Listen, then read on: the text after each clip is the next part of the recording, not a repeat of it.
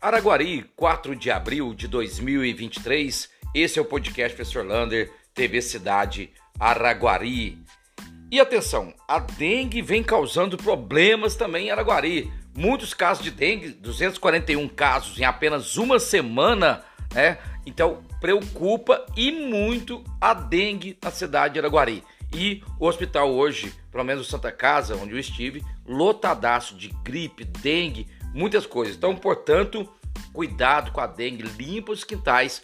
90% dos casos de criador de dengue estão nos quintais. Portanto, preocupação, Uberlândia 1.700 casos em uma única semana. Então, dengue está em epidemia em Minas Gerais.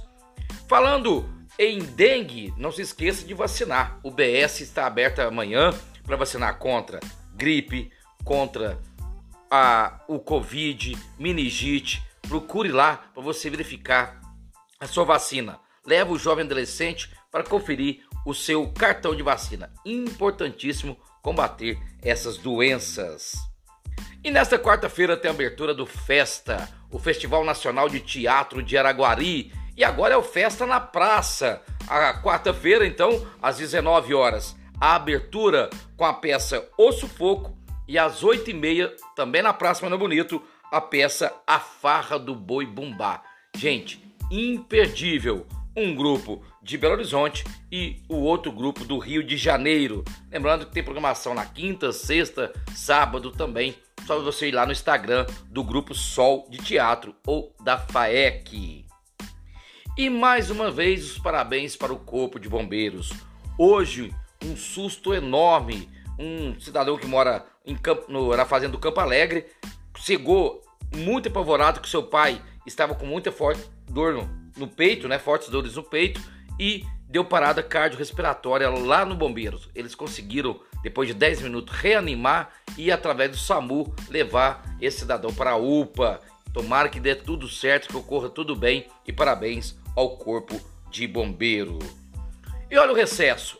A partir de quarta-feira, o fórum já está de recesso. Os bancos vão fechar apenas na sexta. 95% das escolas vão fechar quinta e sexta. Vamos esperar a prefeitura verificar a sua movimentação para verificar se vai ser só sexta ou se quinta também. Esse é o recesso aí deste dessa semana santo, santa.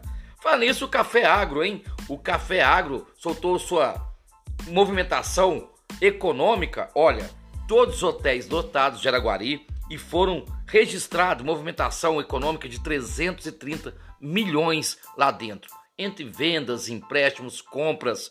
Parabéns a Café Agro, parabéns essa movimentação à volta da economia em todo o Brasil. E Uberlândia hoje foi pego uma quadrilha de golpes no WhatsApp. Elas tinham ramificações em Uberlândia, Frutal, João Pinheiro, em Anápolis. Essa quadrilha, ela dava aquele golpe de pôr uma foto do seu filho ou da sua filha, falando: "Mãe, troquei de número, passa um pix aí que eu estou aqui na loja, não posso pagar". Só essa quadrilha suspeitas que em um mês ela desviou mais de 2 milhões de reais. E a notícia hoje, nessa terça-feira, que alegrou muitos professores e a rede educacional: a suspensão do novo ensino médio. O que quer dizer isso? Quem não está na escola? O governo ele criou várias e várias matérias e essas matérias tirou aulas de matérias da base comum, que é química, física, biologia, diminuiu essas matérias e colocou várias e várias. Por exemplo, um aluno do primeiro colegial e segundo, eles têm 21 matérias nesses anos. Então está suspenso, nada vai ser renovado e vai se discutir a melhorar essa questão do novo ensino médio. Debate longo para toda escola, principalmente para a escola pública, que estava sofrendo mais do que a escola particular nesse novo ensino médio. Um abraço do tamanho da cidade de Araguari.